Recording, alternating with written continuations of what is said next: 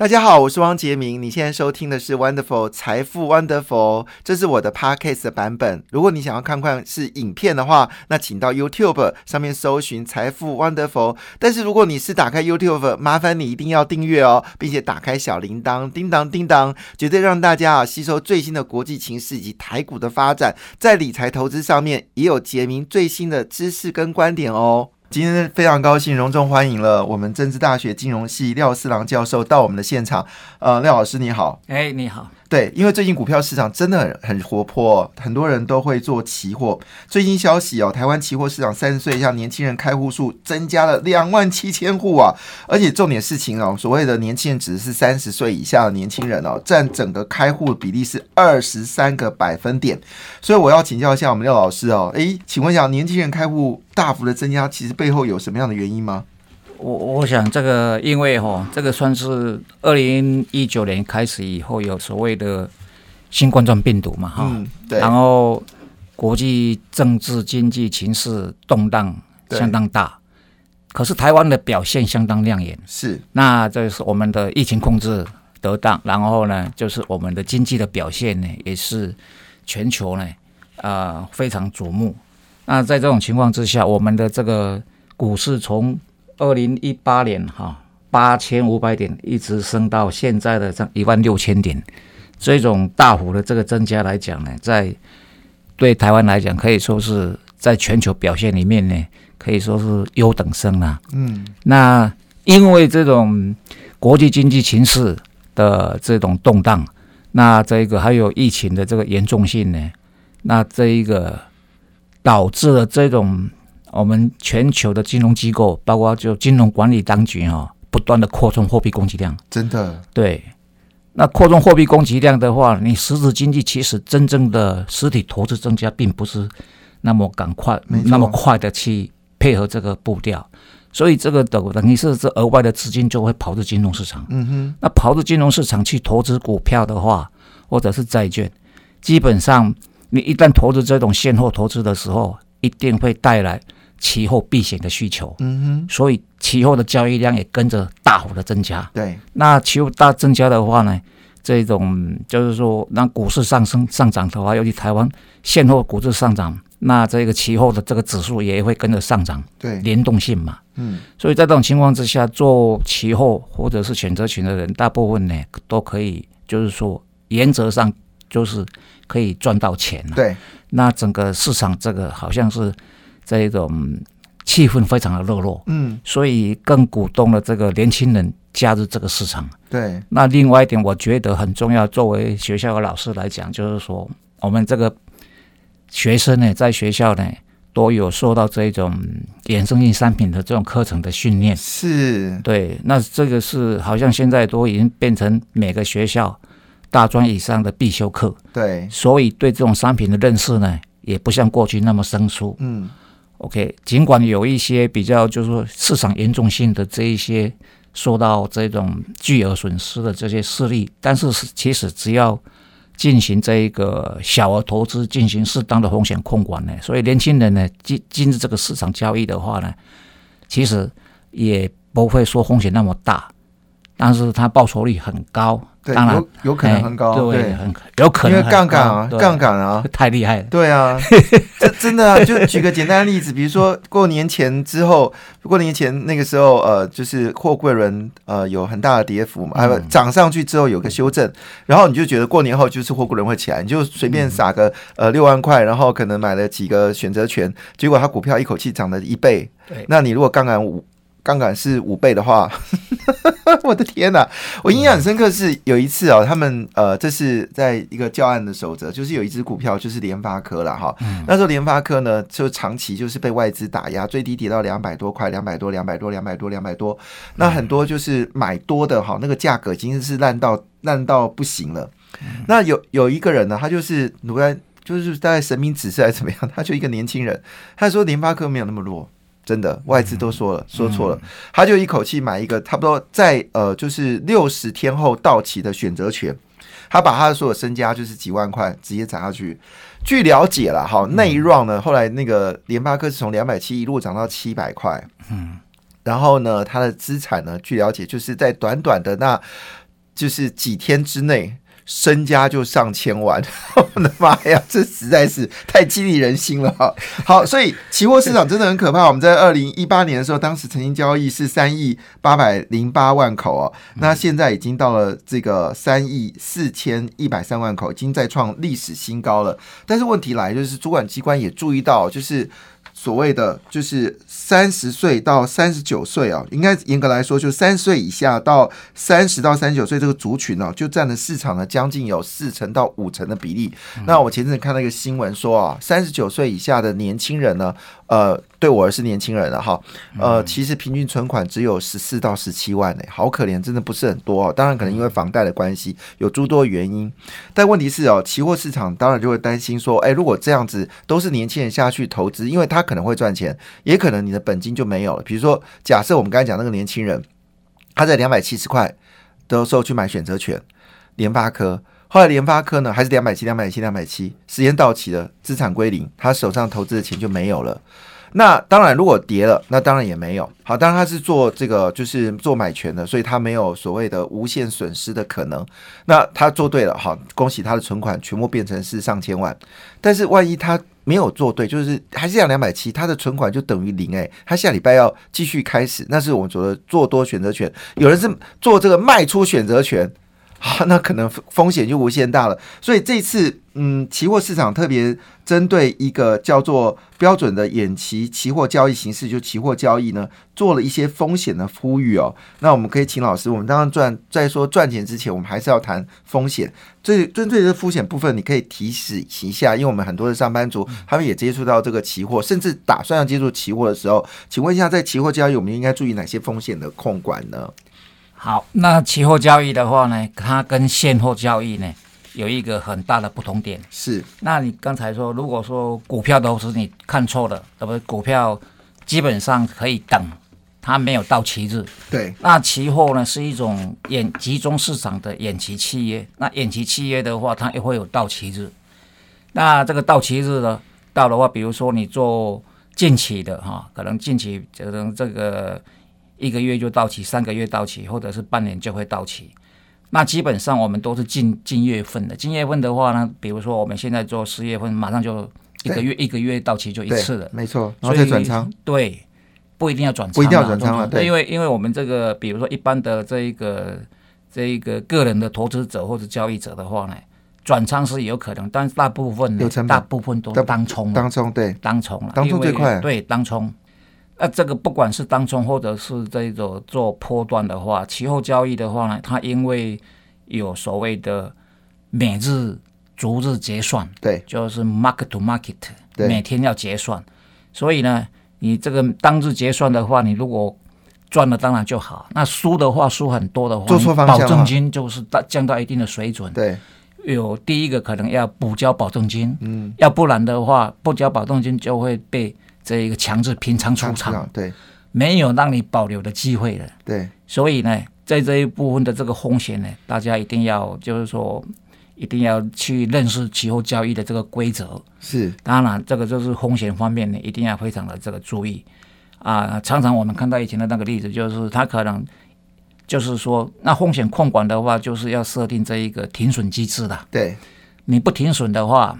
因为以过去我过去的这个经验来讲，看了非常多的例子，我们的这一个我们这个市场上面这个新闻都可以报道嘛。对，你可能一直赚，一直赚，一赚，只要一次你损失了大风险，你要硬凹，凹一次可能就毕业了。对，而且这个损失可能一两百万，甚至于上千万。如果大量的做做的方向是你属于是属于卖权的部分的话，就很可能是这个情况。对。所以在这种情况之下，那期货期货是不像选择权，期货是这一个你做多空的话，你买跟卖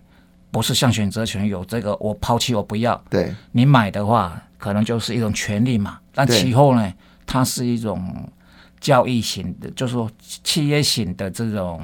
演级企业，对，所以没有所谓抛弃不抛弃的问题。就是你做多，对，就做多，你就是要拼多；对，做空，你就要拼空。拼到如果做多的时候，他会给你空下去，你的保证金没有了，你还要补仓。对，那时候那种股票市场是瞬间的，就是一突然一个利空，它可能一下子就是一个十十 percent 的跌停板。对，然后对不起，在中间你就已经再见了。他电电话营业员就打电话来了，哎，对要不要平仓先生？不平仓，立刻把你电脑就直接平仓，因为不平仓，你可能要补保证金，越补越多，补到最后眼泪都快流出来了。最怕就是这种意外事件，所以一般我们都说哦，就是期货市场呢，它的特质就是它一定有个强制平仓机制。那回到这件事情的时候，那一般来说我们在做选择期货进来的时候，我们应该选择的是呃比较是偏向自呃什么样的产品，指数型的产品会比较方便吗？对，那个第首先就是说，从金额上面来讲的话呢，因为我们现在的指数期货呢有大台嘛，哦，嗯大大型的台子期货，还有小型的台子期货。对那小型的台子期货是大型台子期货的四分之一，是大台一点是两百元，嗯那小台一点五十元。对那这个当然保证金当然就会比较小一点。对在这种情况之下呢，如果是期后的这个新锁或不太锁的这个交易人的话呢，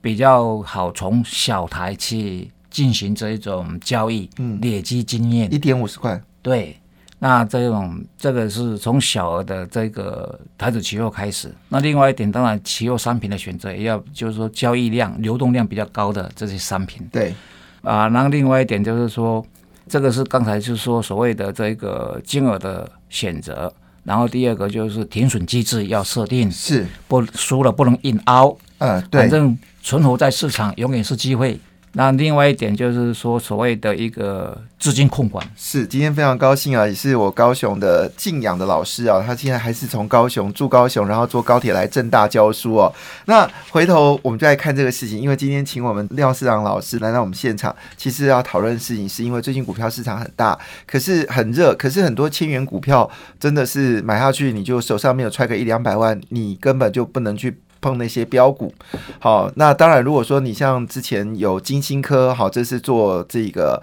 跟 ARM 一样啊，做这个系统的，是台湾很厉害可以做到系统的厂商啊，就是所谓的类似叉八六架构这样厂商，它基本没有什么赚钱，但股价呢就涨到的，就是从一百块嘣嘣嘣两百嘣嘣嘣三百嘣嘣四百嘣嘣嘣继续往上涨，会涨到多少不知道，因为它的技术呢，全世界只有三个敌手而已。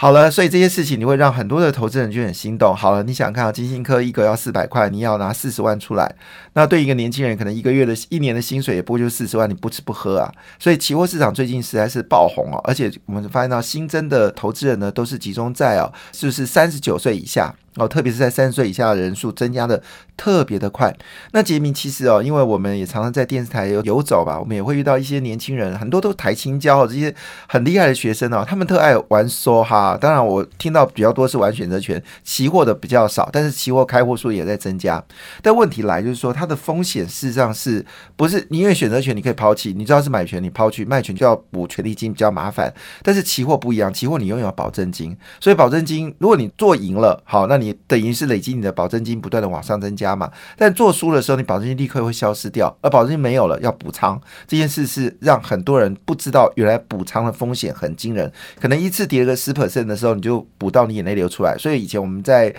在念书的时候，或者在期货市场工作的时候呢，因为杰米以前做过营业员。那时候我是一九九六年、一九九七年做营业，那时候期货刚开始，老师有特别让我们上课，他说建议你的投资人呢一定要记得，比如说你今天是下了，比如说是十点，好，十点就是一点五十块，那你就是下五百块，但是建议你要放这个，就是呃，我们是以这个例子，你最好放一千块。好，你不要只放五百块，因为中间可能会有顿跌一下。好，你可能要平仓，就你发现到后面是，就我们股票有时候上涨的时候会休息嘛，它可能会下跌再往上攻，那最后你就在那个下跌过程中洗掉，很可惜。所以那时候我建议，他会建议有说，有时候一比二或者一比三的杠杆其实不过分。那所以资金控管变得很重要的事情。如果请教一下呃市场老师哦，到底对年轻人所谓资金控管，你怎么建议呢？OK，那个资金控管基本上就是说，如果说像小台的话，它大概一口保证金假定说是两万五左右了哈，两万五正确的。那这种情况之下，可能就是说你可能有有十万块，那你不能够说十万块把它做到满，不是做四口，对，做四口，那你非常的危险。对，因为只要是在一个输了 market to market 你输的话，可能就是马上要要去所谓的增加你的保证金，要汇进去这个你的这一个开盘的证券商。嗯，那在这种情况之下，所以的话呢，就是尽量保持，比如说我做一半，或者是百分之六十左右最多。那百分之四十的话，哈、还可以一些现金来准备这个保证金增加的这种风险，对，不然的话一定会被强制平仓的没。错。老老师，我我们当时的期货老师是教我们说一比一啦，就是你你的十万块钱，你就五万块下去，另外五万块是留在保证金不要动。对，他说这是最安全的方式。那很多人就是赌性坚强，就是十万块就一定要做做好做满，那最后结果事情是。会很辛苦，所以老师的建议其实也是类似这样子嘛，就是不要全部做满，要保留这个一定比例的这个现金是哦，这个东西是非常这个就是说，因为期货的输赢呢是非常快速的，对。那你而且是这种反映出这种这种突发事件，对。所以价格会震荡相当大，没错，所以这个保留一定的这个现金，那这样子刚才这个主持人讲的很好，就是说像百分之五十一比一，对。那这种老师教的，嗯对，当然这个是经验之谈了哈。但是就是说，有时候这一个比较顺的时候，赚钱比较多的时候，可以增加口数，嗯。但是基本上还是要有一个风险管理的这个心态，对。因为它可能情势一旦逆转的话，可能就会变成非常不利的。对。那这个所谓资金控管是非常重要的，资金控管再加上这个停损机制，嗯。停损是非常重要的，OK？因为我已经教在这个方面了，我已经教了二十五年以上的，对，在这种情况之下，在市场上见过的可能很多，嗯。当然赚钱的也非常的多。现在年轻人呢，非常的这个热，像这一次期交所举办这一个期货交易的模拟竞赛，那因为它每一个学校只有十队，总共是两百队，嗯。在这种情况之下，这一个报名非常踊跃，都已经超越超越了这个这个限制了哎，大家非常的年年轻人想法，你知道，他认为他是叫做高手竞技，嗯所以他们参加那种期货竞赛，不是在练习，他们在比自己的手段比别人高，那种就是成就感。所以我就说，很多的朋友都是那种台青教，他们就觉得我在学历上跟人家拼搏没有什么了不起，我在期货市场，你看到你是输光了，我赚了十倍，我赚了一百倍，你是。倒亏，我觉得哇很厉害。好，你赚十倍嘛，我赚十二倍，比你强一点。所以这个事情非常有趣。可是通常这种情况下就忽略了，就是一直赢一直赢的时候，一次输可能就输得干干净净哦。所以这个情况下，我就很好奇问一下老师哦，停损的概念是什么？因为我们一般股票的停损就很单纯啊，就是说我。比如说我今天是呃二十块买这张股票了哈，那我可能就设停损就十八块，如果它跌破十八块，我就出掉了，不跟你玩了哈。那停利就是假设这个股票呢，我抓二十 percent 的收益，好，那二十块钱呢就二十四块钱呢，我就把它就是停利掉，好，所以一般做股票就是这个样子停利停损哈。那我很好奇的问题说，那期货我们应该怎么做停损呢？期货停损基本上大部分的这种这种有两种方式，一个是固定比例的哈，一个是固定这个点数。嗯比如说我做多或做空的话，我损失了，比如说十点或三十点，我就停损出场，哦，设点比较好算，设点。对。对那另外一个是百分比，那百分比对于这一种就是说你这一个交易的这个新手的话比较不熟，嗯所以点数还是比较快速方便啦对啊、那因为你也可以知道说我损失多少点。那我在电脑可以设定吗？就是设定几个点数，我就直接就我的保证金就杀出了。可以在电脑，因为现在都是电脑城市交易对，不是电脑城市交易，就是说你还是手动交易，但是有一种就自费型的这一种交易功能的这些看盘软体嘛，对，所以可以先设定在那个移动停损或者是移动停利那个地方去做这这方面的这个交易，所以比较不会手忙脚乱。是一到了要该砍就要砍哦。OK，我觉得是这一个